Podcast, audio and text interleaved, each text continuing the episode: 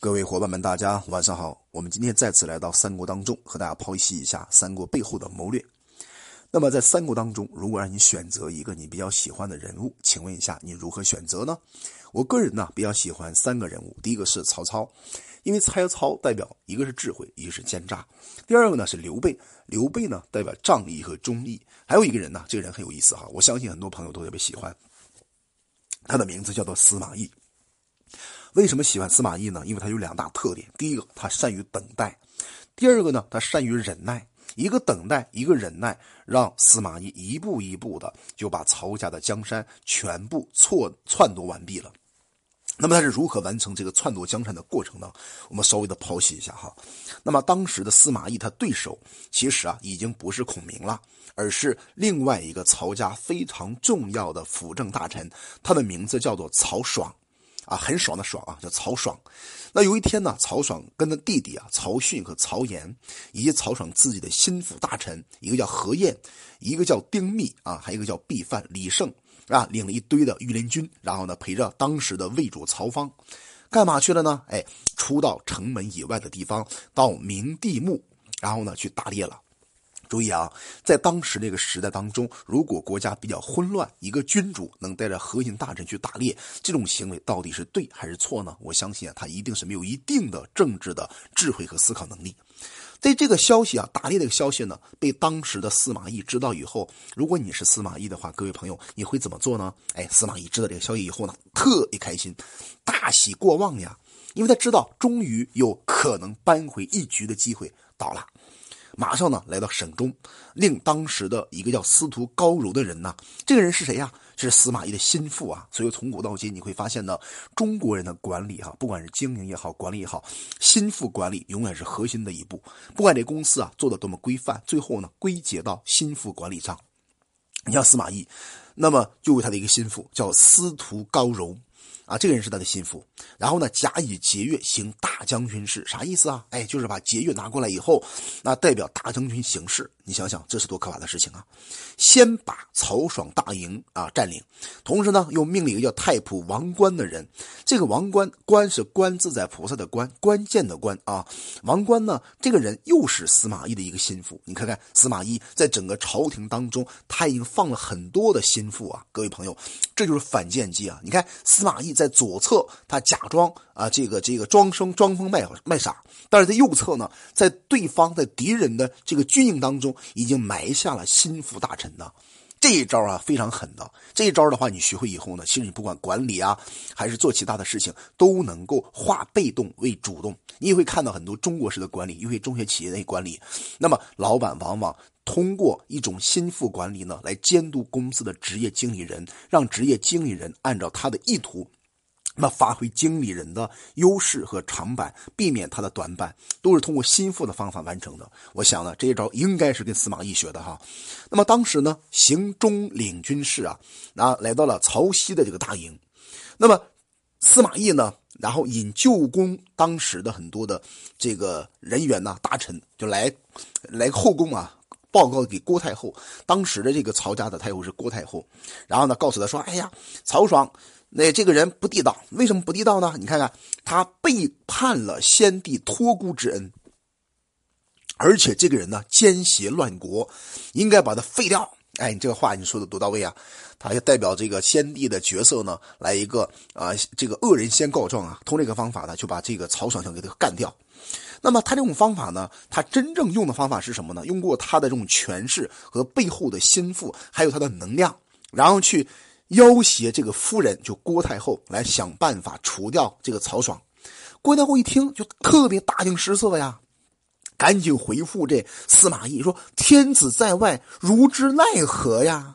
啥意思啊，各位朋友？就是说天子啊出去打猎啦。嗯，这个事儿啊，您说的有道理。那我该怎么办呢？你想想，司马懿多么聪明啊！他问一个女人，一个女人怎么能回答他呢？只能告诉他：“天子在外，如之奈何啊！”各位朋友，他为啥不能找一个男的问呢？因为男的善于理性分析，对吧？那么女人呢，感性分析、情绪性思考，在这个节节骨眼上呢，他就抓住了郭太后的软弱点。这司马懿的又一个谋略当中很重要、阴狠的手段呢。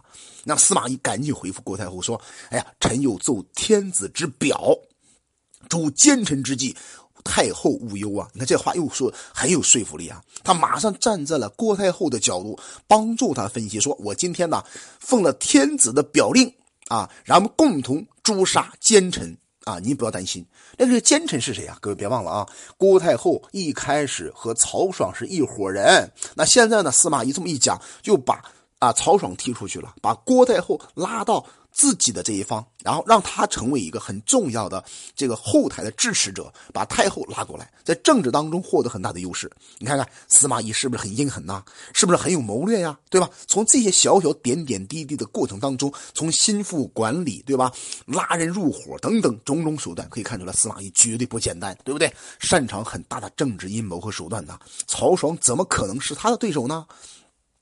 那太后一听这话，特别害怕呀，没有办法，为啥害怕呢？是因为他担心司马懿把他给杀掉嘛，对不对？应该司马懿掌控着兵权，而这个郭太后呢，一无兵，二无权，你想想怎么办？没有办法，对不对？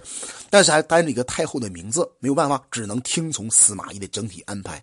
司马懿把郭太后拿下之后呢，马上下了个令，令谁呢？太尉蒋济，还有尚书令司马孚一同写了个表。那这个司马孚和蒋济又是什么人呢？其实啊，又是司马懿的心腹啊。各位朋友，你想象一下啊，都说司马懿这人没有能力，其实，在曹家后期阶段，曹操死以后，到了曹曹睿啊之后的政权，已经被这个司马懿买下的心腹。他的心腹啊，已经完全扎到了曹家的每一条血管上面去了。可见司马懿这人很厉害，很阴狠呐。各位朋友，如果你企业家的话，你要注意啊，你公司的高管有没有可能把心腹扎在你的企业当中的血管上面呢？哎，有一天他要背叛的时候，随时可以背叛呢，这是非常可怕的一种管理模式呀。那马上派一个黄门，然后到城外，来到了这个呃这个皇帝曹芳面呃这个面前来申奏。司马懿呢自己啊引了一些大军。三五千人，然后呢，来到武库这个地方。这个时候啊，正好有人呢去报告了曹爽的家里边。那么家里边就是曹爽的老婆姓啥呢？姓刘啊，叫刘氏。这个人呢，马上跑出来，来到厅前，然后呢，就问这个首府官，就问说：啊，今天主公在外面呢？司马仲达，仲达是谁呀？司马懿的名嘛，一个号哈。司马仲达他起兵，为什么呢？你看这这女人呢，就有点就有点傻了，对不对？还问这种问题？你想想，这他起兵的目的，无非是篡夺你的江山吗？这个问题你还用问吗？你看，郭太后已经被司马懿所用，刘氏呢干的是什么事呢？糊涂嘛，对吧？这个女人有点糊涂了。郭太后已经被司马懿所拿下了，你刘氏就别说话了，闭上嘴巴，保自身吧。但是他不懂这个智慧，他是不懂的。那我们翻一翻哈，在职场当中有多少人懂这些事呢？我相信不太多。当时一个守门潘这个将领啊，叫潘举，啊，潘金莲的潘，举是举人的举。他说了一句话：“夫人勿惊，我去问来。”哎。他告诉这个刘氏，是吧？你不要担心啊，我去问一问咋回事。然后呢，马上引弓弩手不到二十个人登楼门啊，门楼上面去一看，发现呢，司马懿引兵来到府前。这哥们还挺猛的啊，立刻呢要求弓弩手呢把箭打起来，给我射，乱箭射下。司马懿呢就没有办法过不去啊，箭太多了。后来偏将一个叫孙谦的人在后面指住说：“太傅为国家大事，休得放箭。”太傅是谁呢？就是司马懿嘛。你看看这个孙谦是何等人也啊？又是司马懿的一个心腹呀。可见司马懿是怎么夺江山的。各位你们看到了吗？他可不是被动等待呀，连指三次，最后呢没有办法再射箭了。司马昭保护他的老爸司马懿，就过了这个门，引兵呢进入了城内啊，进入了洛河，守住浮桥。